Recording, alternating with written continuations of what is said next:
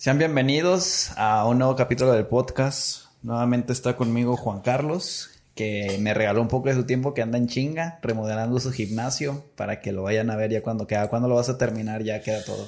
Esperemos que de aquí, los primeras semanas de junio ya. Junio, o sea, todavía le quedan 15 días de chinga. Los 15 días. ¿Y qué le estás haciendo?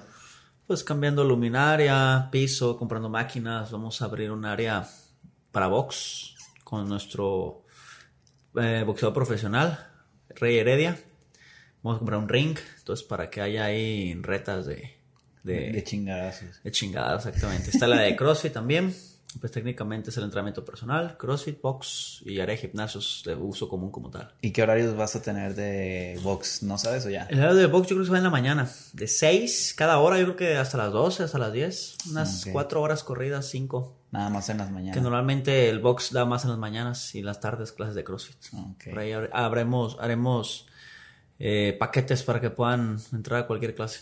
Muy bien, pues recuerda dónde, dónde podemos seguir el gimnasio, dónde te podemos seguir a ti en redes sociales. Gimnasio Fit Evolution, Colima, Instagram. Ujú. Ese se encuentra ahí aquí en Colima, Colima. De Carranza, 1290, esquina con Avenida La Paz. Y a mí como Juan Carlos Iglesias. Muy bien. Pues vamos a darle. Esto es un tema interesante que creo que nos toca lidiar mucho con este tipo de cosas, donde vamos a hablar de mitos versus realidad. Lo que debes de saber del entrenamiento de fuerza. Entonces, básicamente vamos a hablar de mitos sobre el entrenamiento de fuerza, que hay un chingo. Y eh, creo que es importante darle difusión eh, sobre pues, lo que es realmente verídico. Entonces, empecemos con el primero.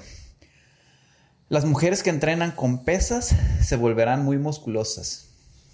¿Qué me puede decir de esto? Creo que es un temor bastante común en las mujeres, ¿no? De que, no, es que no me quiero poner como vato. O sea, a piernas le meten bien, vamos a decir, pero en la parte de arriba es como que bien leve, ¿no? O sea, sí y no. Pues porque acuérdense que todo en el cuerpo son estímulos, ¿no? Si yo quiero ganar condición cardiovascular o esta parte de, de aguantar la corrida, pues tengo que estimular eso. No, no espero correr un maratón entrenando trompo. Sí, o sea, tengo que correr para poder aguantar el maratón. Entonces, eh, el estímulo que genera el crecimiento muscular es la mecanotransducción. En pocas palabras, la tensión que se genera por vencer una resistencia opuesta. En ese caso, las pesas, las mancuernas, las- el, el- el equipo como tal. Entonces, ese es el principio. Utilizar pesas para el crecimiento muscular. Ahora, que se van a poner bien mamadas, pues eso ya depende de qué tanta chinga y qué tantos eh, ayudas exogénicas, eh, exógenas utilicen. O sea, sí, porque sí, sí te puedes poner bien mamada. Claro que está. sea, hay porque- mujeres que están. Claro, porque es la vía. O sea, es la vía para ponerte bien mamada. Ahora, que tengas la capacidad para lograrlo, muy pocas. El 1 o 2% de las mujeres quizás que van a hacer. Y, y creo que es demasiado, ¿eh? Sí, entonces, no es mentira, pero es muy poco probable que te suceda eso. Sí, es como cuando llegan y me dicen a mí, hay, hombres que dicen, es que no me quiero poner tan grande, quiero estar marcadito, ¿no? La típica. ¿eh? Digo, es que aunque quieras ponerte muy grande, te va a tomar mucho tiempo y es muy difícil. No es de que un día vas a ir al gimnasio, te vas a ir a dormir, te levantas y pum, ya bien mamado. No, o sea, no pasa. Y luego, entrena como quisieras ponerte bien mamado. Y cuando llega el momento en que el tono muscular que tienes o el cuerpo que tienes digas, ¿sabes qué? Hasta aquí me quiero quedar en la parte de arriba, en la parte de abajo, pues es dile a tu entrenador y se encargan de mantener esa masa muscular y es más sencillo. Pero creo que caemos todos en que empezamos y mejorando y mejorando y mejorando y nunca llegamos a, a llenar esta, esta autosatisfacción de porque a lo mejor pues ya tengo buenos brazos pero me falta pecho entonces ya como que te enfocas en pecho y ya después como que pantorrilla o pierna entonces como que siempre estamos buscando qué mejorar y son pocas las personas que realmente llegan a un punto en que dicen no estoy bien que sí las ha de haber pero no es tan fácil como muchas personas piensan ¿no? Acaba de tocar un, un punto importante. Donde la gente dice, es que yo solo quiero marcar. A ver. pero Pero, quiero estar marcadito pero tú necesitas entrenar como cualquier otro güey a la bestia. ¿Por qué? Porque, ¿qué vas a marcar? No vas a marcar el hueso, no vas a marcar el tendón, vas a marcar músculo. Ocupas crecer el músculo para marcar algo. ¿Cuál es la diferencia? Que quizás alguien que se quiere poner mamado le va a tomar 10 años y alguien que solo quiere marcar le va a tomar un año. Entonces, pero los dos entran igual. La única diferencia es que uno alcanza su objetivo más rápido porque gana la, la, suficiente masa muscular para que logre marcarse, fin, hay paras de esa intensidad o ese de esa ambición, ¿no? Pero los entrenamientos para marcar, los entrenamientos de volumen deberían ser técnicamente iguales, que variaría pues la dieta, variaría quizá la cuestión cardiovascular, pero de ahí en más tienes que entrenar a tope, igual para las mujeres. Tienes que entrenar a tope, es un músculo, se desarrolla igual que el del hombre. ¿Cuál es la diferencia? Bueno, que las mujeres tienen prioridades del troco inferior y, los hombres tienen prioridades del troco superior, que estaría mal. Yo particularmente, muy al principio sí, ahorita yo le tengo cariño a todo. Me gusta que las piernas crezcan, que los brazos crezcan, entonces yo, yo a mí me gusta entrenar a todo. Fíjate que he visto la tendencia de que, por ejemplo, yo cuando inicié también me daba huevo hacer pierna y buscaba cualquier excusa para no hacer. Pero últimamente veo muchos morrillos en, en, el gimnasio que ya le meten mucha pierna desde el inicio. Como que esta cultura fitness de Instagram como que ha mejorado esa parte y las piernas como que se ha vuelto un atractivo muy chingón en parte de esto. Y otra cosa aquí de las mujeres es que no se quieren poner muy musculosas, es que la tienen más complicada que los hombres. Hormonalmente, vamos a decir que están en una desventaja para crear masa muscular, que sí la pueden crear, pero vamos a decir que es más complicado que para un hombre crear mucha masa muscular, aunque sí pueden lograrlo, como lo dijimos. Creo que por ahí otro temita de que las mujeres entrenan diferente que los hombres. Es el siguiente que Igual, vamos a si quieres lo fusionamos. Ajá. Entonces, ¿cómo es? ¿Cómo va? Entonces, el, otro que vamos a enlazar con esto es las mujeres tienen que entrenar de forma diferente, haciendo referencia a un hombre, ¿no? A un hombre. Mira, desde, ya lo tocaste, ¿no? Desde el principio la cuestión hormonal eh, ayuda, sin embargo, no precisamente en el momento de tu adultez. Vamos a retroceder un poco, ¿no? Los niños, imagínate un niño de 8 años y una niña de 8 años. Ponlos a correr. Están igual. Ponlos incluso a luchar están igual. Incluso hasta la niña puede ganar porque suele desarrollarse primero que el hombre en la estatura. Entonces, ¿qué pasa? Entra una oleada de hormonas, testosterona a la alza, 10 veces más que la mujer. El hombre, ¿qué pasa? Esa testosterona influye en la diferenciación de los miocitos, o sea, en la maduración. Los miocitos son las células musculares, ¿no? Que son iguales hasta el momento en que entra la testosterona. La testosterona, ¿qué hace? Hay estudios donde han observado que las fibras de los hombres, o sea, sean fibras de fuerza o de resistencia, son más grandes. Entonces, de pura, de pura entrada, son más grandes por injerencia de la testosterona cuando entra la juventud, la adolescencia. Y luego, también otros estudios que tratan de demostrar que no nomás son más grandes, sino que solemos tener más fibras de fuerza que mujeres. Entonces, en ese momento llega la testosterona, nos da superpoderes y nos diferenciamos en fuerza de las mujeres. Luego pasa la adolescencia y estos niveles de testosterona vuelven a la normalidad, pues, bajos, un pulso constante que se va generando, ¿no? Esta testosterona ya no influye directamente el crecimiento muscular. ¿Cuándo puede volver a influir? Cuando son oleadas grandes de testosterona. La adolescencia, anabólicos, porque la parte exógena son un boom. Pero si ya pasaste la adolescencia y no te estás metiendo cuestiones anabólicas exógenas, técnicamente tu crecimiento muscular ya no se da por la testosterona, solo es un mantenimiento. Lo que realmente te influye en el crecimiento es la, tensión mecánica, el entreno. Pero ya tuviste una ventaja que se queda para toda la vida, que podría ser otro tema ahí de, los atletas de cambio de sexo, ¿no? Pero creo que nos, nos saldríamos y alargaríamos. Si quieres lo tomamos ahorita al final. Entonces, ¿qué pasa? Tenemos todas las características musculares para desarrollar más masa y para generar más fuerza. Así de fácil. Entonces técnicamente es mucho más fácil para nosotros ganar masa muscular. Más fácil, ¿no? Cabe resaltar. Técnicamente más fácil si tienes el mismo esfuerzo. O sea, una hombre y una mujer con el mismo esfuerzo físico es más fácil. Pero si tú le echas la mitad de ganas que la mujer, puede ser que sea lo mismo, ¿no? Entonces, por eso es más difícil la cuestión de mujeres. Por la cuestión de testosterona en el desarrollo y qué ganancias o beneficios tuviste. Ahora fíjate, metabólicamente se dice que las mujeres están preparadas para todo. Hay estudios donde se ven que manejan mejor la glucosa, manejan mejor la grasa. Técnicamente, metabólica están hecho, metabólicamente están hechos mejor para todos, menos para la fuerza. para entrenamientos de explosividad. Que lamentablemente es lo que nos da la estética. ¿Ah, sí. Es sí. Pero de ir más en cuestiones, por eso los hombres tenemos más predisposición a diabetes porque manejamos menos mejor, mejor vaya la redundancia o lo mal dicho, la glucosa y la grasa que las mujeres. Por eso nosotros tenemos una prevalencia de diabetes mayor que las mujeres, porque las mujeres tienen una mejor, un mejor manejo de estos dos sustratos. Entonces, técnicamente las mujeres, si quisieran sobresalir en algo, sería más en la resistencia que en la fuerza. Entonces, desde ahí, desde el fenotipo, este, que se expresa, una mujer le cuesta muchísimo más ganar masa muscular, porque las mujeres eh, este, mamadas se inyectan testosterona porque simulan esta oleada de testosterona alta que nos caracteriza en la adolescencia. Y ahora sí, ¿qué pasa? Hay mujeres inyectadas que tienen el brazo como hasta acá y marcadísimo. Sí. Entonces, en una cuestión natural sería muy difícil que una mujer pueda tener dimensiones musculares grandes. Y sí, sí, le tomaría demasiado, mucho tiempo. O sea, ¿no? ¿Qué? ¿Cinco años sin problema? O sea, mínimo. Sí, y bien dados. O sea, no estamos hablando de ráfagas de buenos entrenos, ráfagos de malos entrenos, bien dados. O sea, técnicamente una mujer tendría que entrenar a tope. ¿Qué cambia en el entrenamiento?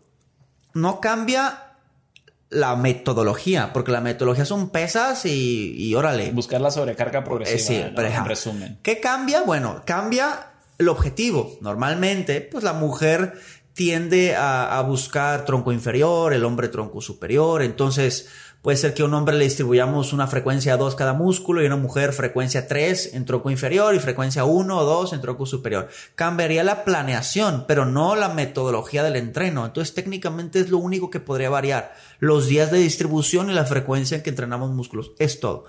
Y por ahí hay algunos artículos o estudios que dicen que si, si un sujeto no es muy fuerte, en este caso entre hombre y mujer, la mujer sería la débil, le convendría aumentar el número de repeticiones para compensar un poco la carga total de esa serie.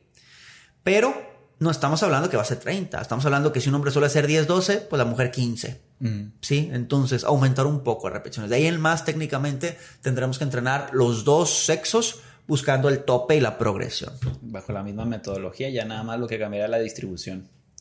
Muy bien. Entonces ya vimos que las mujeres que entrenan con pesas no se vuelven muy musculosas y no debería haber una, diferencia significativa en cuanto a la planificación del entrenamiento. Eh, pasemos a otro. ¿El entrenamiento de fuerza es, es peligroso para el adulto mayor? No, bueno, es algo que se creen porque, por ejemplo, las personas, no, es que ya estoy viejo, ya para qué, nomás me voy a, me voy a lastimar. Creo que vemos al adulto mayor como una, alguien frágil. Sí. Entonces, creo que se tiene esta creencia de que no, eh, ya tiene un problema de rodilla, ya tuvo un problema de espalda, o lo que sea, ¿no? Lo que, los achaques que nos va acumulando la edad. Pero realmente es muy beneficioso, pero tú dinos tu punto de vista. Sí, mira, todas las respuestas siempre van a ser sí, pero no, o no, pero sí. Un depende. Depende. ¿Por qué? Porque nada la vida es cuadrado, todo es circunstancial y depende el, ambiente en el que se esté desarrollando, ¿no? Ninguna respuesta puede ser tajante. Es uno de los grandes problemas que tenemos hoy como sociedad, ¿no? De que es que a mí no me funcionó y ya, como no funcionó, no. pero otra persona sí, o, sea. Queremos ver todo en blanco y negro, pero pues en medio pues hay rosita, azul, verde, o sea, y ese es el problema. Polarizamos en todo, en política, fútbol, entrenamiento, nutrición. Y normalmente con las cuestiones este, de mitos, ¿no? ¿Qué pasa con el adulto mayor? Pues, como todo, tiene que ser una planeación adecuada a beneficios. Eh, generar hipertrofia, que normalmente a partir de los 50, 60 años la, sarcopenia es muy, muy marcada. La sarcopenia es la pérdida de masa y función muscular por el envejecimiento, exclusivamente por el envejecimiento. Si fuese por alguna patología, se llamaría caquexia. Y si fuese por desuso, por desentrenamiento, sería atrofia. Entonces, no es lo mismo un adulto mayor puede tener hipertrofia, digo, sarcopenia y caquexia, sí, un adulto mayor con alguna enfermedad, este, como cáncer, sida, etc. Y si está postrado, pues puede tener sarcopenia, caquexia y atrofia muscular. Entonces, técnicamente, la atrofia no se nos, la, la sarcopenia solo se atribuiría al adulto mayor. No podemos tener sarcopenia realmente nosotros hasta que no estemos ya en un periodo de envejecimiento como tal, ¿no?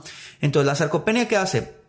Por el puro hecho de envejecer, muchos procesos de producción muscular van a la baja y la parte catabólica o el desgaste va a la alza. Entonces perdemos. El entrenamiento que puede ser puede tratar de nivelar esa balanza, que se retarde o recuperar poco de la masa perdida. No toda, porque es, imposible, pero poca. Entonces se ve como una ganancia. Más bien no es una ganancia, es una recuperación de lo que perdiste. Entonces definitivamente, ¿qué implica ganar masa muscular? Pues implica independencia para el sujeto. Que pueda subir las escaleras, cargar su mandado, que no dependa de alguien más. Y eso va a reducir eh, los problemas de caídas, de lesiones, que si fuera lo contrario de que esta sarcopenia se intensificara, pues ¿qué pasa? El adulto mayor se vuelve más débil, es más fácil que se caiga y si se cae se vuelve más sedentario y este sedentarismo vuelve a generar atrofia y sarcopenia. Entonces entras en un ciclo, en un círculo de bola de nieve donde tu mismo este, sedentarismo te lo sigue haciendo progresión y ya cuando quiera realmente va a ser muy muy difícil. Entonces, el adulto mayor debería hacer sí o sí entrenamiento en general y si fuese de fuerza incluido muy bien para poder tener autoindependencia, ¿sí? Autoindependencia exactamente.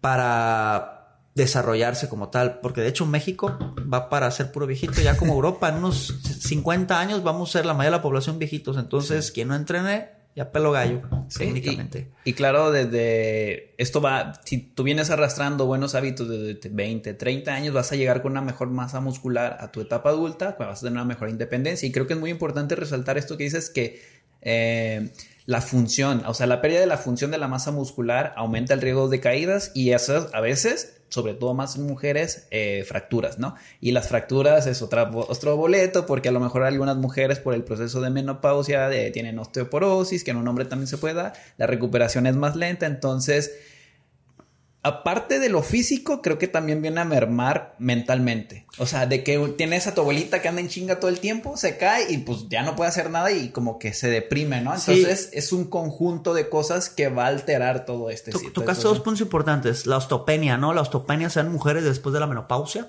que va a generar este. Eh, osteoporosis. Osteoporosis y fragilidad, ¿no? Y e importante, da confianza. Los adultos mayores normalmente se sienten inútiles eh, porque ellos no pueden hacerlo. Normalmente nosotros como jóvenes solemos contribuir a esa parte de no, yo lo hago, quítate, no, no puedes. No te subas. Eh. Es un gran problema y normalmente ayuda muchísimo la cuestión de autoconfianza, como lo dijiste, del adulto, que ganan confianza, quieren hacerlo, pueden hacerlo, se atreven a más y el envejecimiento no es un impedimento, ¿no? Obviamente no tienes la misma capacidad, pero un adulto mayor entrenado puede desempeñarse a un 70% sin problemas de lo que fue en su juventud. Aquí la cuestión es, pues, tener la confianza de entrar. Ahora, claro que habrá restricciones, ¿no? Que si el adulto mayor tiene una prótesis, que si ya tiene de eh, artrosis, que si lo den las rodillas, etcétera. Pero evidentemente, para eso una planeación específica para que iniciemos de 0, iniciemos de 2, iniciemos de 5, buscar la progresión, el 0 al 1, al 2, el 2 al 3, al 4, el 5 al 6. ¿Cuál será la diferencia? Pues que puede ser que en un adulto mayor tenga más dificultades para arrancar y otro sea más sencillo en función de su estilo de vida o sus incapacidades que haya tenido. Pero definitivamente, mientras sea un entrenamiento bien planeado, lo último que tendrás que preocuparte sería el contras. Sí. Y la mayoría de esta población lo que hace es ir a natación, ir a, correr, a correr, bueno, a trotar o caminar, cuando realmente el entrenamiento de fuerza para mí tendría más importancia, aunque si lo combinan los dos, excelente, ¿no? Entonces, si conocen a un adulto mayor, su abuelito, su papá, pues invítenlos a, a hacer entrenamiento de fuerza, les va a mejorar mucho la calidad de vida. Muy bien, pasemos a otro.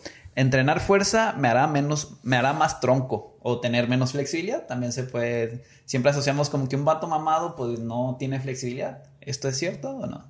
Primero hay que definir flexibilidad de elasticidad. Son dos términos diferentes que la gente confunde. La elasticidad es propia del músculo. La elasticidad es la propiedad que un cuerpo tiene para deformarse y volver a su estado original previo a esa fuerza que se le aplica. El ejemplo más sencillo es una liga. Le estiras, la sueltas y vuelve a su estado normal. El músculo es igual, el músculo se estira o se contrae, pero puede volver a su estado normal. Tiene elasticidad. Y la elasticidad sí puede verse un poco afectada por el crecimiento muscular, pero no porque el cuerpo pierda elasticidad, el músculo pierde elasticidad, sino porque el mismo crecimiento muscular genera una contracción hacia adentro. Entonces, por eso a veces parece que nuestras articulaciones se, se acortan. O normalmente pasa mucho en el pecho. Los hombros se meten porque el pecho jala. Entonces tú tendrías que estirarlo. Ahora, ¿qué pasa? Mientras tú estires, puedes recuperar o contrarrestar un poco esa tensión que el músculo genera. Entonces, técnicamente, elasticidad no pierdes. Lo que ganas es una mayor tensión hacia adentro en, en función de la contracción muscular. Y está la otra, lo que es la flexibilidad. La flexibilidad es propia de tu articulación, ligamentos, ¿sí? componentes de cápsulas y de movilidad. Y eso no se pierde para nada. Más bien, o la estimulas estirando o no la estimulas y ya. La edad te vuelve más rígido, pero no el- el- las pesas como tal, ni el crecimiento muscular. Quien dice que se vuelve más tronco, literalmente no tiene idea de cómo funciona el cuerpo, ¿sí? Entonces la flexibilidad, tú hazla y así estés mamadísimo.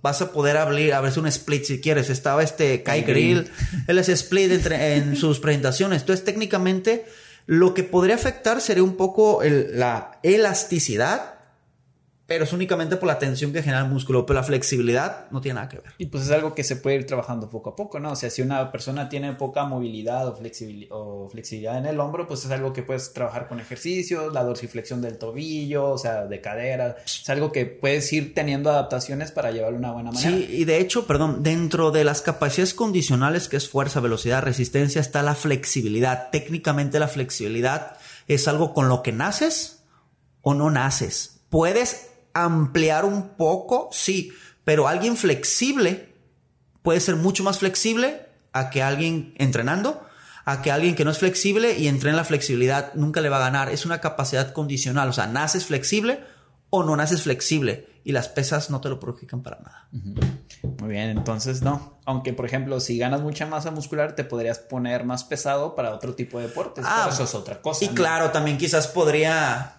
impedirte el movimiento, ¿no? Por ejemplo, que si quieres agarrarte la espalda, pues el bicepsote no te va a alcanzar a que dobles. Entonces, más bien sería por cuestiones de, de espacio, de que pueda, los muy mamadísimos, ¿no? Como Que, cuando les pegan una pinche calcomanía de que, a ver, quítate la cabrón. o quieres amarrarte los tenis y pues está la panzota, la- el muslote y no alcanza, luego los brazos. Entonces, pero eso tiene que ver con tu dimensión, no tiene que ver con la flexibilidad. Muy bien. Ahora, este, que se ve mucho, ¿entrenar más es mejor o cómo lo podría decir? Sí, porque mucha gente dice, es que me la paso dos o tres horas en el gimnasio. Y yo les digo, bajo esta lógica, si el que entrena más es mejor, pues tendrías que entrenar seis horas y ya está. O sea, resuelves el problema, te pones mamado, pierdes mucha grasa, pero realmente no funciona así. Entrenar más, lo único que va a hacer es que haya un mayor, gasto energético, está claro. Pero algo que creo que la gente no, no entiende bien, obviamente no son del área. Este, más energía, más calorías no es sinónimo de menos grasa, porque las calorías pueden provenir de muchos lados, proteína, grasas, glucosa, fosfocreatina, etcétera, ¿no? Solo para tomar en cuenta eso. ¿Qué sería más? Sí, sería más gasto energético, hasta ahí. Pero no se traduce en una mejor estética, perdón. No se traduce en mayor músculo o en menor grasa. Entrenar más, definitivamente no, se entrena lo que necesitas, por eso es el lema entrena inteligente. Puede ser que haya etapas donde sí ocupas más, Sí. definitivamente, y puede ser etapas donde necesites menos, pero no más por la lógica de más, De que va a ser mejor. ajá, sino más por la etapa de la planeación y de la progresión del momento, hasta ahí. Y si habrá progresión, obviamente alguien principiante no va a entrenar igual que alguien avanzado. El alguien avanzado va a entrenar más, pero volvemos a lo mismo, por la necesidad y la progresión que ha tenido esa persona avanzada. Sí, por ejemplo, un principiante a lo mejor con tres veces a la de cero a tres veces a la semana va a tener buenas adaptaciones, buena ganancia de masa muscular, fuerza, etcétera. Pero a lo mejor una persona que ya lleva 15 años y compitiendo en culturismo, a lo mejor sí necesita dos sesiones por día donde va a dividir grupo pequeño, grupo grande y aparte una sesión de cardio, pero se dedican exclusivamente para eso. O sea, pero el contexto es totalmente diferente que comparas 15 años de entrenamiento donde estás buscando uno llevar más allá del límite natural. Si no estás en una, en una federación natural, pues son circunstancias diferentes, ¿no? Mamadas federaciones naturales. ¿Eh? Mamada las federaciones naturales. ¿Por qué? ¿Cómo compruebas que es natural? Pues tienen que hacer, haces antidoping. Tú pudiste supone. haberte inyectado hace 10 años, conservar la masa muscular que ganaste y luego concursar en natural. Sí. Pero pues ya no estás bajo esos, esas, esos picos, Pues pues, no. que es con lo que llegan los atletas no naturales. Hasta incluso ¿no? un año antes puedes hacerlo y ya Sí, te sí. quedas. Es absurdo eso, pero bueno. Eh, sí, incluso los esteroides anabólicos tienen una mayor capacidad de recuperación. Incluso quien está en fase de anabólicos podría entrenar muchísimo más para compensar eh, ese, esa intensidad que te permite el esteroide anabólico. Entonces sí, tendría que ser eh, muy puntual cuando es más, no simplemente porque Va a ser per sí, ajá, exactamente. ¿Cuánto consideras que en promedio una persona debe estar entrenando, que debe tardar en su rutina? Normal, así. promedio. Mira, siempre, nunca, siempre que preguntan eso les digo, es por rutina, no es por tiempo, pero haciendo un cálculo de repeticiones, series y tiempo de descanso, un hombre entre músculo grande y chico yo creo que debería tomarse unos 50 minutos. Una mujer, una hora, depende si es tronco superior, quizás 35 minutos, 40. Entonces, definitivamente, con todo y pesas, yo creo que, digo, y cardio, tendría que rondar entre la hora y media. Por ejemplo, ¿tú cuánto entrena, cuando entrenas pierna, cuánto te toma? Pues depende. La rutina que tengo ahorita, hago pierna que incluye pantorrilla y hombro. Ah, ok. Me tomo sí, como una hora cuarenta, una hora y media. Sí, por ejemplo, yo ya entrené pierna, donde alargué mucho los descansos porque me sentía muy cansado, no dormí bien. O sea, sí estaba descansando cinco minutos y llegué a ocho, güey. En lo que cargaba la prensa también, que me toma un verguero de tiempo. Es el pedo. Y yo creo que sí me tardé una hora y media, casi dos horas, pero te digo, mis descansos fueron muy extensos. Pero, o sea, si tú me preguntas, en promedio me tardo una hora, una hora quince, entre bien dormidito, descansado, es lo que me toma. Y yo veo gente que llego y ahí está, me voy y ahí, y ahí Sí. siguen, güey, o sea, y digo, no mames. Entonces, yo sí creo que la mayoría de las personas, una hora, una hora y quince, bien entrenados, sin platicar, sin agarrar el celular, tienen, ¿no? Sí, yo, por ejemplo, hay fases que tengo descansos muy cortos y he tomado mi tiempo haciendo pecho, bíceps. Me he tomado 38 minutos de entrenar y ya salgo del gimnasio en 38 minutos. Sí, y a veces es lo óptimo, ¿no? Por ejemplo, yo el miércoles tengo un día muy apretado y hice la rutina muy pequeña, pero la cargué para los otros días. Y pues así me ha funcionado bastante bien. Bien, eh, no pain, no gain. Si no duele, no sirve. Pues va en función de esto, ¿no? Eh, Creo que es, ahorita que te interrumpo, creo que es una cultura que se ha popularizado por el culturismo. Incluso hubo una película que se llamaba así de No Pain No Gain, donde creemos que si no te está doliendo el ejercicio, el entrenamiento, pues realmente no vas a tener ningún efecto positivo, ¿no? Fíjate, Que es medio tóxico para mi punto de vista. No pain no gain es verdad, pero está Lo ma- interpretan ah, mal. Está mal interpretado. Por ejemplo, en el rendimiento físico, en pes, en box, en natación, en- Atletismo. no pain no gain, yo creo que sí aplicaría. Más, más es mejor, sí. Eh, ¿Por qué? Porque si pegas más fuerte, si corres más rápido, si aguantas más ganas. En las pesas no, porque en las pesas tú no buscas eh, el eh, demostrar un rendimiento, buscas algo estético, que al fin y al cabo, aunque todos comprendemos estética, más músculo, es subjetiva. Puede que a, los- a las mujeres no les gusten muy mamados, a nosotros nos gusta estar bien mamados. Eh, sí, entonces, de ahí viene el no pain, no gain, ¿no? Porque de toda esta industria del culturismo de entrenar como bestia ahí. Y fíjate, vuelve lo mismo. Quien trae anabólicos sí podría aplicar no pain, no gain. Sí. El problema es que las industrias no lo venden a los normalitos y lo reproducimos. No nos contextualizan que solo ellos. Sin embargo, pónganse a ver entrenamientos reales de culturistas hoy en día y no todos aplican ya no pain, no gain. Solo una serie pesadísima es la que graban, es la que suben Ajá. y todas las demás no digo que así, no digo que es ligero, ¿verdad? Porque así es una chinga. Pero en general no es tan drástico como se suele ver. Quizás en los 2000 con Ronnie Coleman, ellos sí. Pero hoy en día no. Entonces, creo que nos venden la tapa del frasco nomás. Sí. Entonces, sí puedes entrenar muy duro, depende de la etapa, depende si haces anabólicos, pero no es precisamente no pain, no gain.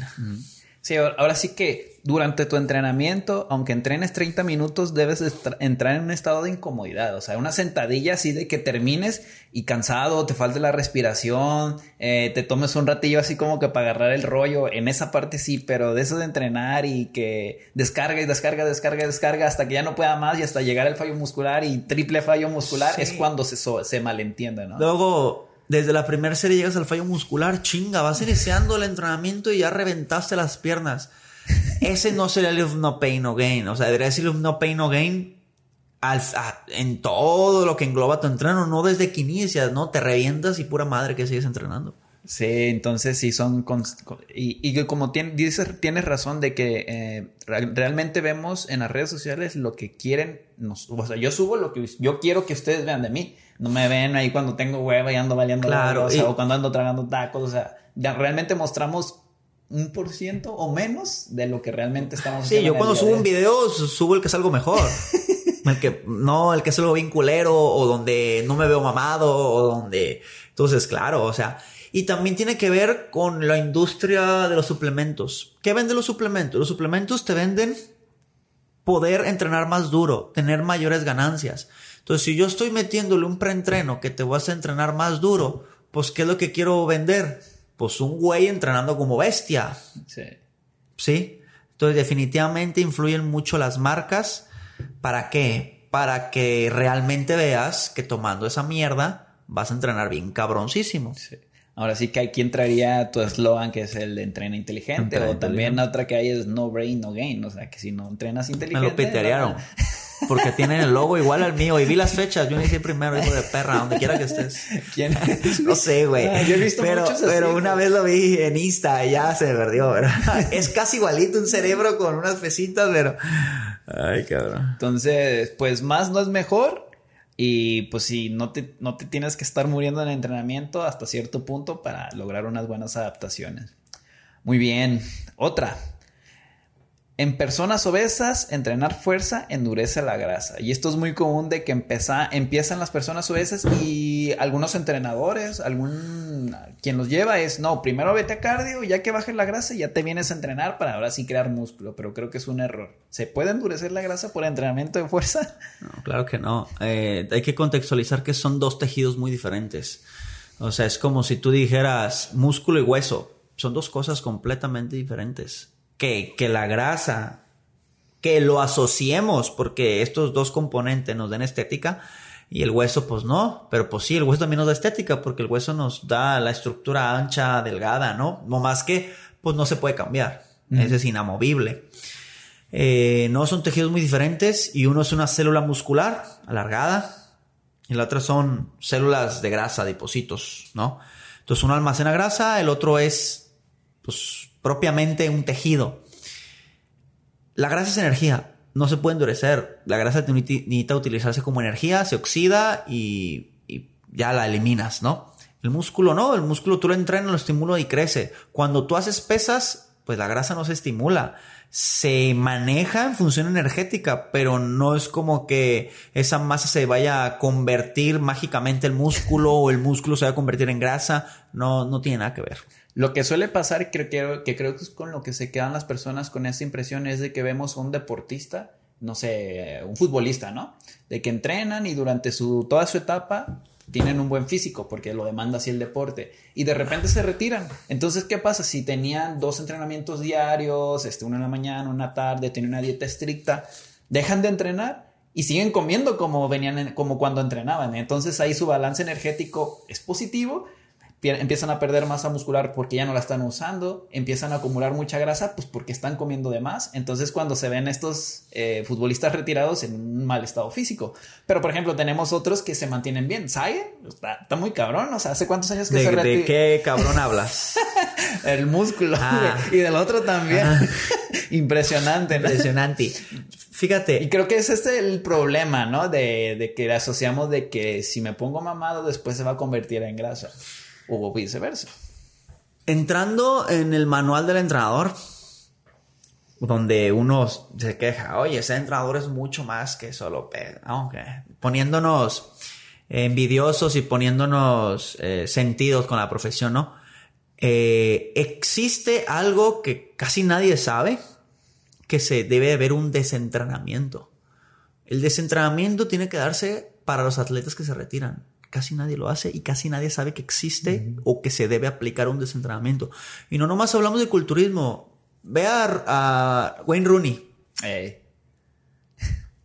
los atletas se retiran y parece que están de vacaciones de un día para otro. En teoría, en teoría, tú tendrías que hacer un desentrenamiento. ¿Qué implica el desentrenamiento? Empezar a bajar cargas, no dejar de entrenar, pero alejarte de la elite.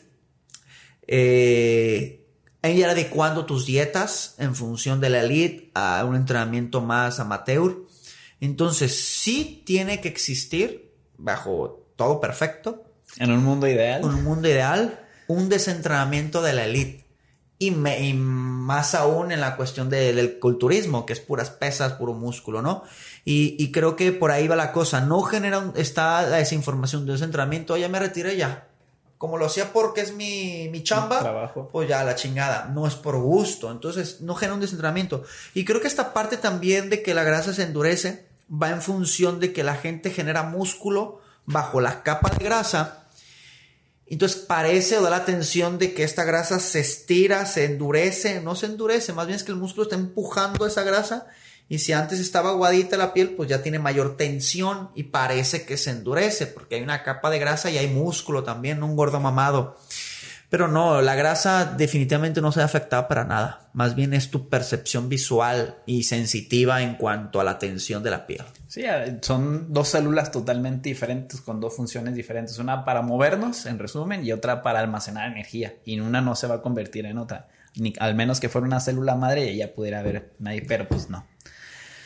Bien, eh, relacionada con esto de las personas obesas, cardio para perder grasa, pesas para aumentar masa muscular.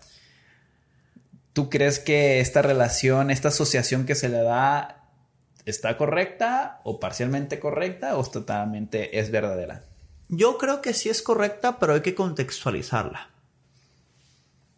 Ganancia muscular, yo lo dije, el estímulo. ¿Cuál? Tensión mecánica. ¿Qué es? La tensión que genera cargar pesas, ¿no? Esa, esa tensión que se genera sobre el músculo. Entonces, definitivamente la vía para ganar masa muscular son pesas. Desde ahí palomita. Bien. No puedes ganar masa muscular nadando o dormido. ¿Sí? De un ley. Cardio. Cardio lo asociamos con pérdida de grasa, porque en teoría el término cardio sería una función cardiovascular, que tu corazón esté bombeando bien, que tu circulación esté bien. No sé de dónde se extrapoló directamente la quema de grasa, pero vale. Un entrenamiento de cardio es asociado a un entrenamiento de resistencia. Y tiene que ser, puede ser nadar, correr, trotar, bicicleta, etc. Un entrenamiento de resistencia. Baja intensidad prolongada en el tiempo. A eso asociamos cardio. Eh, ¿Cuál es la ventaja del cardio? ¿Por qué lo asociamos con pérdida de grasa? Porque la oxidación de grasa tiene características o tiene primicias. ¿Cómo? Que la intensidad del entreno sea baja y que sea continua, que sea durante varios minutos, de 15 para arriba, por ahí para que sea significativo.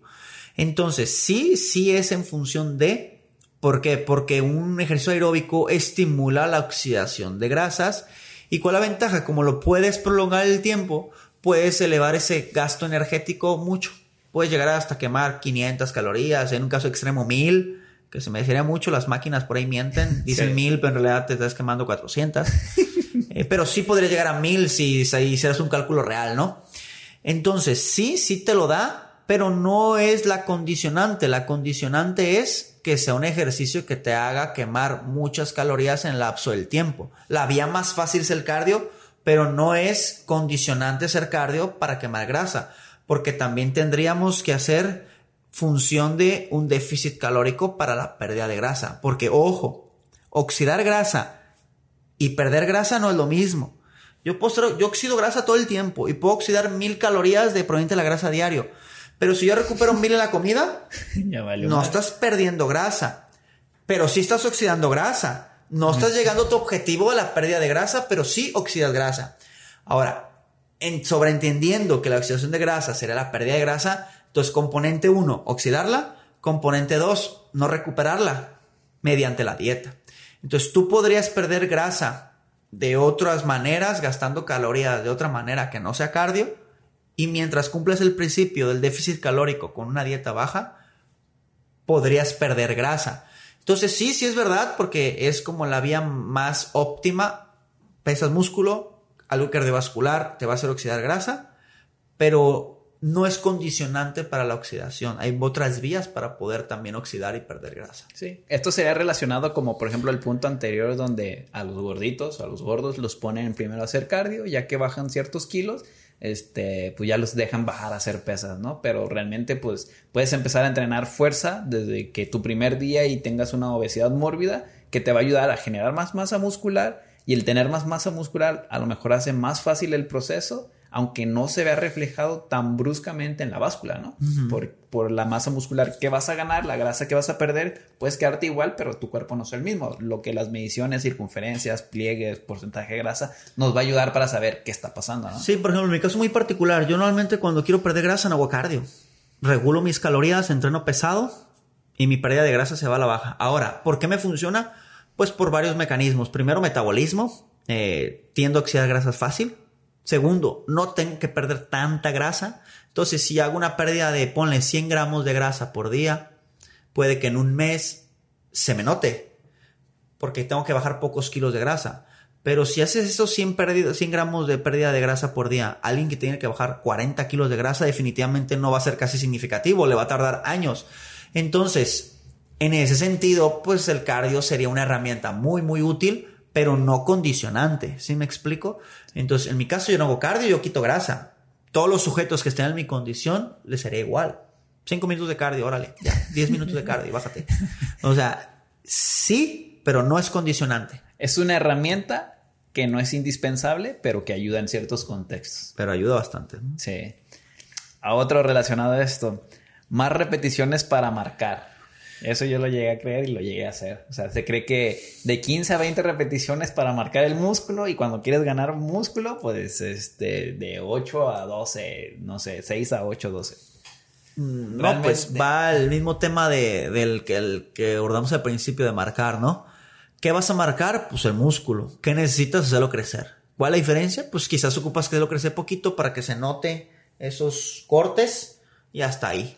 Entonces, el momento en que logres tener esa hipertrofia significativa para que se noten tus cortes con el porcentaje de grasa bajo, paras de entrenar como bestia, ¿no? Ya sabes que yo no quiero que me mida 20 centímetros, quiero que me mida 30. Pues órale, otro añito entrenando para llegar a los 30. Entonces, no tiene nada que ver el número de repeticiones para marcar o, ganar masa muscular. Tiene que ser un entrenamiento óptimo. Fin. Se debe de entrenar a la misma intensidad, ya sea quieras ganar masa muscular o quieras perder grasa. Incluso yo le daría más importancia a la intensidad o a estar buscando mantener la fuerza en la pérdida de grasa para proteger el músculo, darle motivos al cuerpo para que no se lo lleve en este déficit de energía, ¿no? Porque suele haber una ligera pérdida de masa muscular, aunque uno como entrenador, nutriólogo, intenta minimizar el proceso. Entonces ahí yo creo que es mantenerlo. A lo mejor no va a ser lo óptimo para que tú empieces a aumentar fuerza, pero mantenerla o irla disminuyendo muy, muy poquito, dependiendo qué tan agresivo sea el déficit de energía, ¿no? Complementando lo que es decir, para que la gente igual lo ubique o lo contextualice.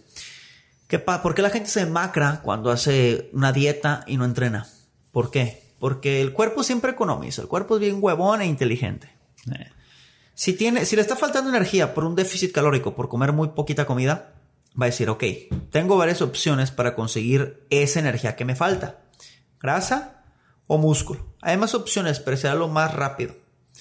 La grasa tiene un contexto bastante lento y tardado, saca la grasa de la célula, que viaje por todo el sanguíneo, que llegue a las células que se necesita, muscular, nervioso, etc. Y produce energía. Es algo cansado para el músculo, para el cuerpo, cuando estás entrenando. En cambio, las proteínas también te aportan energía. ¿Y qué pasa? Las proteínas están propiamente ya en el músculo, dentro de tu músculo. Entonces el cuerpo dice, trae la grasa que está a 10 cuadras o trae la proteína, la energía del músculo que está aquí al lado de mi casa, pues se echa el músculo porque economiza procesos. Por eso, cuando alguien no entrena, pierde grasa y músculo. ¿Por qué? Porque tiene energía de un tejido que no está utilizando. El músculo, solo camino, el músculo que tengo es más que suficiente para caminar, no pasa nada si le arranco un poquito, si le carcomo, porque aunque le quite la mitad, sigo teniendo la fuerza necesaria para caminar. Va. Entonces, ¿qué pasa? La persona empieza a perder tensión muscular, Se ven demacradas, pierden grasa, pierden músculo. En cambio, cuando tú entrenas pesas, estás generándole una necesidad al cuerpo. El cuerpo dice, a ver, tengo proteína y tengo grasa, pero este músculo que tengo, esta proteína que tengo, la necesito porque este güey se está metiendo unas verguizas en el entreno. No puedo obtener o no sería conveniente, no sería inteligente de mi parte, quitarle energía al músculo, degradarlo, rendir menos y tener grasa. Entonces el cuerpo que trata dice, vale, dejo músculo porque lo necesito, porque le estoy dando un motivo para necesitarlo y maximizo la obtención de grasa. Aún así hay pérdida muscular, pero sería muy mínima comparado a si no entrenaras. Por eso cuando buscas perder grasa definitivamente en entrenamiento de pesas, tanto por cuestiones energéticas como por cuestiones de composición corporal, sería una herramienta demasiado útil y casi imprescindible en el objetivo. Muy bien. Entonces, pues, la intensidad toda, para ganar masa muscular y para perder grasa es... Para mantener el músculo, sí. Muy bien. ¿Aparatos es mejor que pesos libres o viceversa? ¿Qué es mejor, libre o máquinas? Para ti, ¿qué es lo óptimo? ¿O no hay diferencia? Sí hay diferencia, pero no hay uno mejor sobre otro. Eh, depende del contexto de la planeación. Por ejemplo, si yo quiero que el sujeto gane propiocepción, que es una... ¿Cómo escribirla? La propiocepción sería la capacidad que tiene tu cuerpo para ubicarse en el espacio-tiempo, tu cuerpo, tus dimensiones. ¿Sabes que tengo el brazo aquí cerca del, micrófono? ¿Sabes que no estoy viendo mi brazo? Pero sé que mi brazo está extendido. ¿Sí? Entonces, hay gente que nunca ha entrenado y no tiene mucha propiocepción. En pocas palabras, eh, coordinación, ¿no? Que tenga dominio motriz. Yo le pondría depende del objetivo. Si el objetivo es que la persona deje de ser torpe, definitivamente libres, para que comience, comience a ganar propiocepción, dominio de su cuerpo. Si la persona ya lo tiene y ocupamos entrenar muy, muy pesado, yo mira por máquinas. ¿Por qué? Porque las máquinas minimizan el riesgo de que se te caiga la barra, que se te caiga la mancuerna, incluso en personas quizás de la tercera edad o en personas muy novatas, máquinas. ¿Por qué? Nomás te preocupas por empujar y suele tener seguro las máquinas, no pasa nada. Pesos libres te ayudaría a movilizar mayores grupos musculares y sobre todo por equilibrio, por percepción. Entonces definitivamente no hay mejor, no hay peor, serían contextos. Y también hay unas máquinas que se le adaptan mejor a otras personas dependiendo su estructura, ¿no? Hay personas con piernas muy largas que a lo mejor en la prensa pues se le da muy bien y una con, con piernas cortas pues ni alcanza a hacer todo el rango de movimiento porque ya pegó, ¿no? Sí. Entonces, ahora sí que depende del contexto. Yo creo que una persona principiante es importante que empiece con libre como para que tú, como tú dices, la propia propiocepción. propiocepción. propiocepción. Este, mejor en ese aspecto. Ya una vez que puede hacer una sentadilla bien o un banco plano, porque generalmente cuando empiezan, por ejemplo, un banco plano es como que mueven la barra así, ¿no? Y ya después lo hacen más fluido, ya puedes como que irle cambiando, pues para mejorar también en su calidad de vida, ¿no? O sea, que pueda trasladarlo a eso, aparte de la estética, pues matas ahí otro pájaro de un tiro. Sí, por ejemplo, eh, también, eh, yo compré una máquina de press pecho, peso integrado. ¿Para quiénes? Para mujeres, para personas de tercera edad. La tercera edad me evito problemas de que se caiga la barra, se le vaya a caer la barra, la mancuerna. Y las mujeres les pongo pecho únicamente para fortalecimiento del pectoral, que ayuda a que el busto no se caiga tanto. Entonces, técnicamente no me importa darle variedad de entrenamiento ahí. Solo ocupo que utilicen el pecho, le den lo más duro posible y se acaba el entrenamiento en ese, en ese movimiento, ¿no? Eh, ¿Qué pasa? Una sentadilla libre o una perfecta. Una perfecta, pues solo te, solo te preocupas por empujar. En la libre no, en la libre entra estabilidad de lumbares, de espalda, de, abdominales, etc. Entonces depende de lo que busques o lo que le falte a tu atleta, ¿no? Eh, normalmente los movimientos libres son como, como cadenas. El el, la cadena es tan fuerte como el labor más débil. Las personas que tienen debilidad lumbar no pueden mucho peso, y no porque sus piernas no puedan, sino porque se vencen antes de, que las piernas se cansen. Entonces técnicamente su sentadilla estará condicionada por la lumbar y no por la pierna. Entonces en ese sentido yo como entrenador tendría que decidir, ok, ¿qué quiero? ¿Qué le importa a esta persona? ¿Tiene que irse a la playa rápido? Vale, vámonos a perfecta. Empuja, que la pierna se estimule aunque esté bien jodida la espalda baja. ¿Sabes que tenemos tiempo o necesito darle prioridad? Yo quiero que también tenga funcionalidad, que tenga mínimo de riesgo, etcétera. Vamos por libre o vamos a, para que empiece a estabilizar esta parte. Entonces, sería no mejor, no peor, elección de la situación. Sí, claro.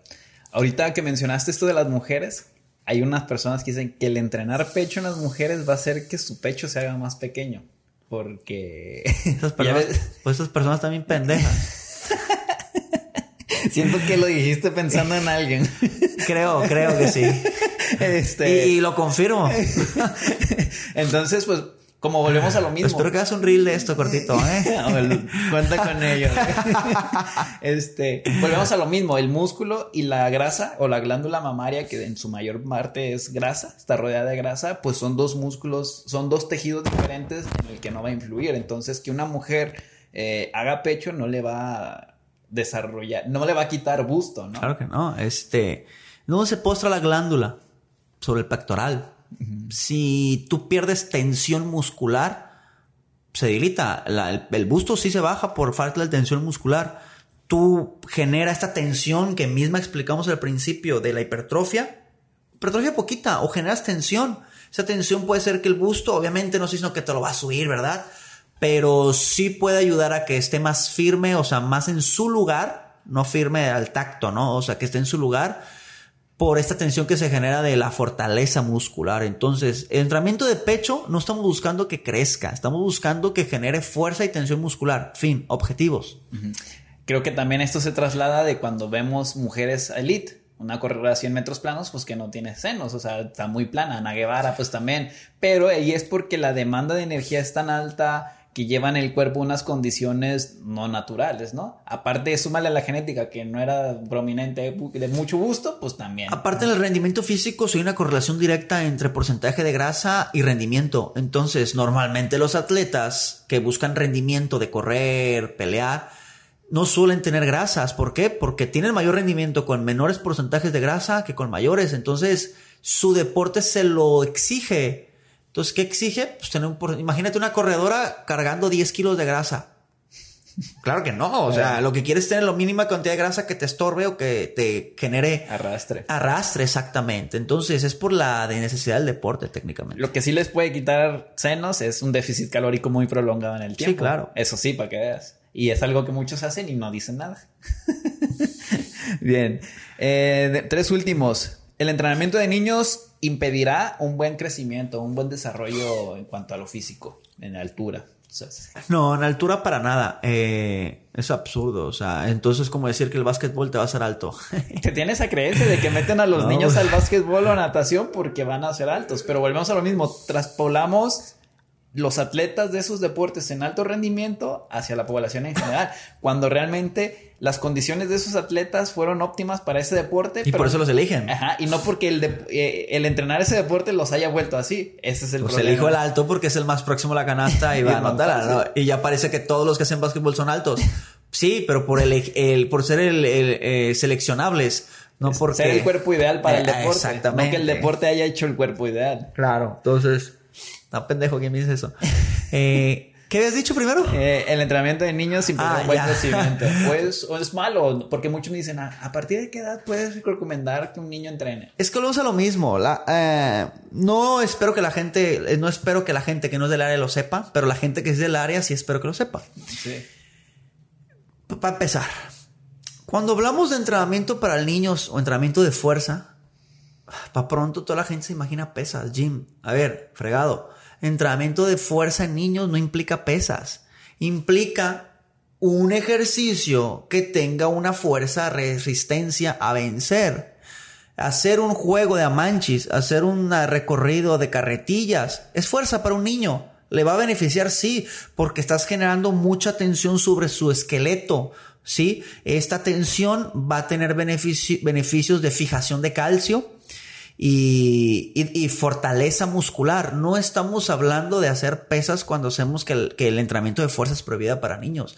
A mí que me sirve que el niño haga bíceps. Para empezar, ni va a desarrollar músculo porque no está en condiciones fisiológicas de desarrollar músculo. Habrá niños muy particular como el niño mamado que anda por ahí, pero ese niño tenía deficiencia de miostatina. Miostatina es una miocina, o sea, una proteína que limita el crecimiento muscular.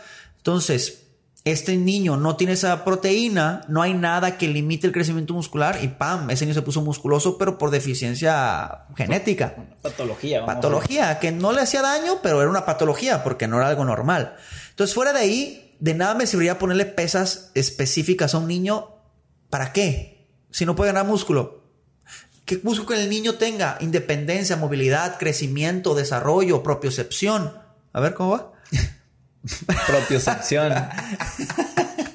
Propiocepción. ¿De qué me sirve que haga esto si no le va a servir para nada en la vida? Ni siquiera para tomar agua. Para tomar agua no hacemos así. Levantamos antebrazo, brazo. Entonces, desde ahí de, quítense la idea de que hacer fuerza es pesas para niños. Es cosas de juegos. Ese es número uno. Ahora, dos. No, es que el niño practica alterofilia, tiene 10 años, y sí ocupa pesas. Ok, por el deporte no por su desarrollo. Es diferente. ¿Te va a dejar enano? No, para nada. ¿Qué puede pasar? Lo que sí puede pasar es que la maduración ósea de los huesos se da como hasta los 12, 13 años.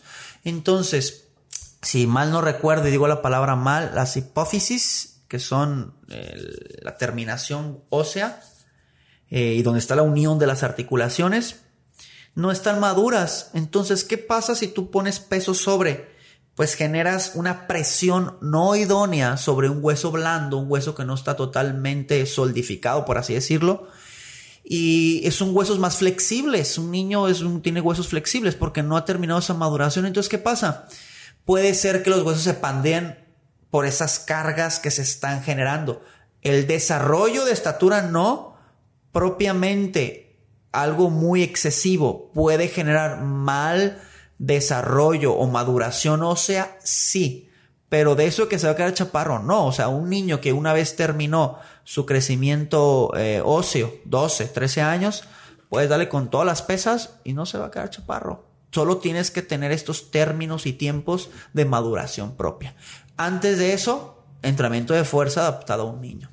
Pues una sentadilla, o sea, con... Mientras no tenga cosas sobre la cabeza, cosas que comprometan la presión total vertical, para nada. Sí, entonces también puede ser para que los complementen otros deportes, ¿no? Claro, Vaya desarrollando habilidades psicomotrices que en un futuro le va a ser más fácil, a lo mejor eh, él quiere empezar a entrenar fuerza, va a empezar de una mejor manera que un niño que nunca entrenó. Sí, claro, y tampoco le vas a meter sus pesos máximos. Oye, a ver, saca el RM de sentadilla, no chingue, o sea, una mancuerna al mano, sentadillas, es peso, no es peso máximo, no está sobre la cabeza, etcétera, o sea, es adaptado al niño, ¿no? No estás viendo ahí un niño en prensa, ponle 100 kilos, no, Haciendo un RM en peso muerto. Claro, no, en pecho y más, gritándole, ¿no? Claro que no va así la cosa. Bien. Este, algo que ya me tocamos ligeramente, pero nada más aquí conciso, el dejar de entrenar el músculo se convierte en grasa. No, lo mismo, son tejidos diferentes. El músculo, haz de cuenta, a diferencia de la grasa, que son células, son como globos, ya lo hemos dicho en diferentes podcasts, ¿no? Se llenan, ya no tiene más capacidad de, retener grasa, entonces ¿qué pasa? El, el, cuerpo genera otra célula y otra vez se infla y otra y otra y otra. Las células musculares no, tú naces con las mismas células musculares con las que mueres. Por eso cuando te arrancan un pedazo de músculo, pelaste, ya nunca se vuelve a regenerar ese pedazo de músculo. Son células tubulares, ¿no? Muy largas, de centímetros incluso en las piernas, y son multinucleadas, que quiere decir tienen muchos núcleos. ¿Por qué? Porque cada núcleo suministra de proteínas a cada sección para que se genere la hipertrofia, que al fin y al cabo el término hipertrofia es el ensanchamiento de un tejido. No es exclusivo del músculo, es hipertrofia muscular. Eh, entonces, tú estimulas el crecimiento muscular o la tensión mecánica, cada núcleo genera más proteínas, entonces va ensanchando la fibra.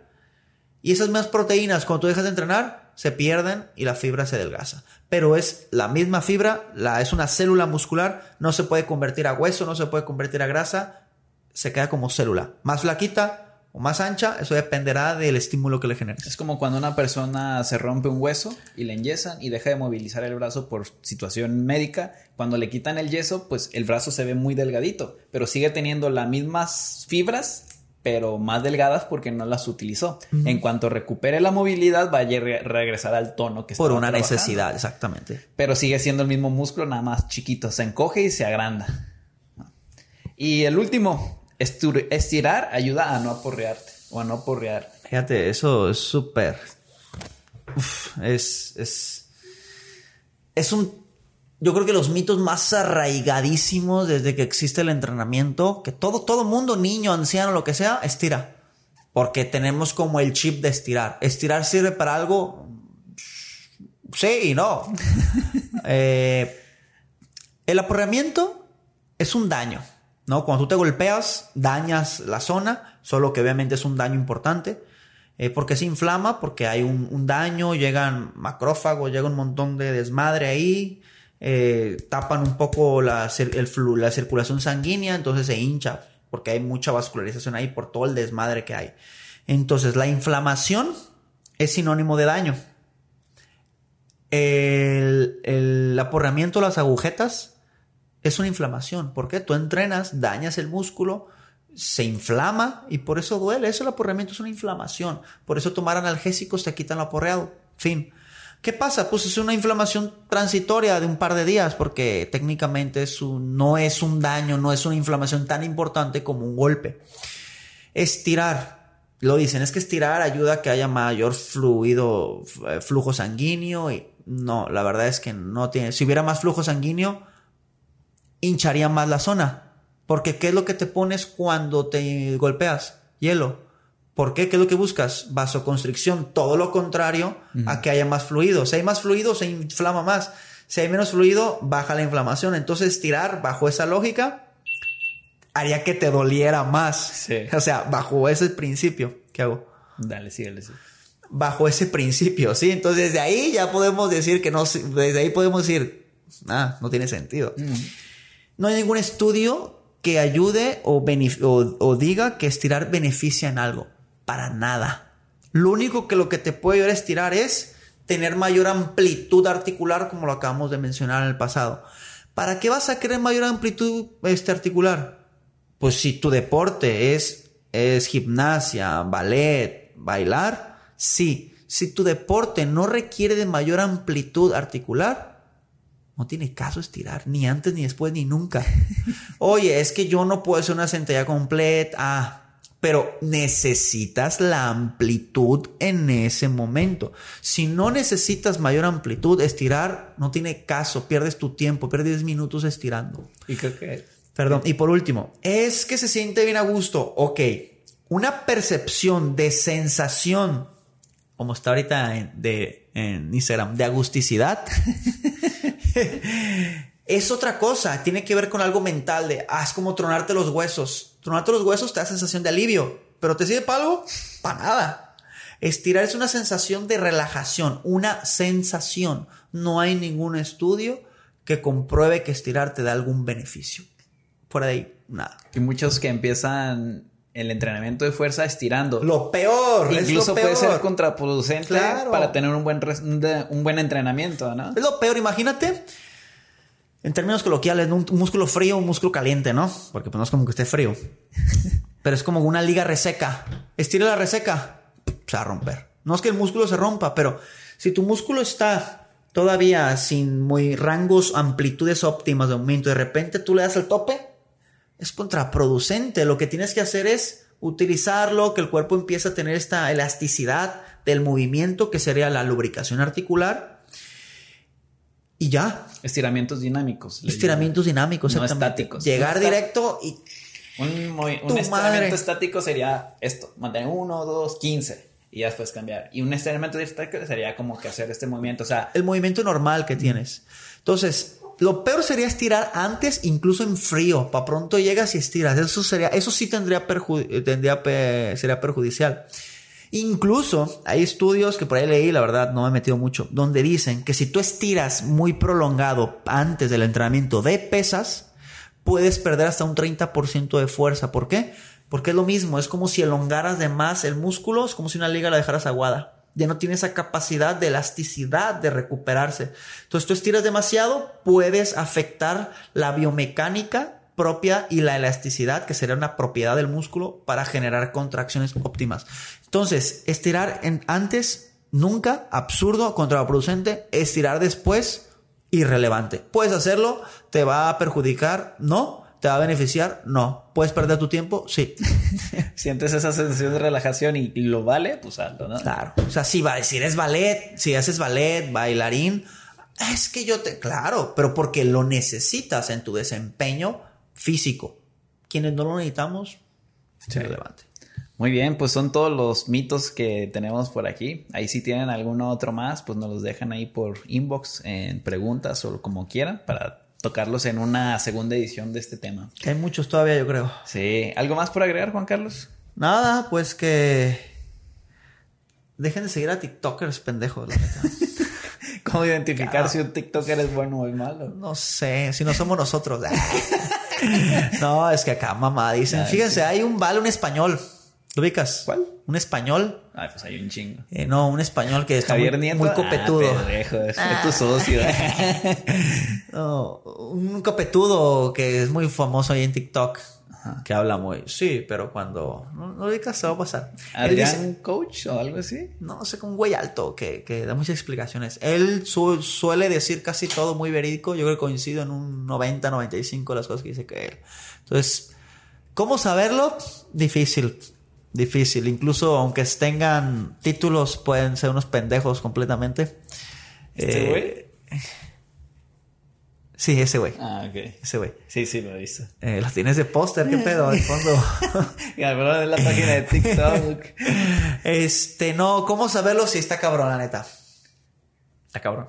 Sí, la neta sí es difícil. Porque hay muy, hay personas. Tienes que saber del medio para saber si lo que hiciste está bien o mal. O sea, Hay personas que brindan muy buena información y hay personas que dicen puras mamadas. Yo lo que, yo un consejo que les daría, si esa persona polariza la información, yo no les recomendaría que le hicieran caso. Es que si no haces dieta keto, no sirve. O no vas a eso. O es que el entrenamiento de fuerza es lo mejor del mundo y todos los demás entrenamientos valen a la chingada. Eso, eso para mí sería un foco, una red flag, como le dicen ahorita. De ahí en más, pues no, no sé. Este, si citan estudios científicos, pero a veces no lo saben interpretar, entonces tampoco como que es muy viable. Entonces, sí, hay, co- hay cosas que. sí es difícil, pero pueden creer que todo lo que decimos aquí es verdad. Nosotros no. Todos sí, nosotros no. Muy bien, Juan Carlos. Este, pues nada más para agregar. Muy bueno, lo disfruté y pues nos vemos en la próxima. ¿Vale? Arre, propiocepción.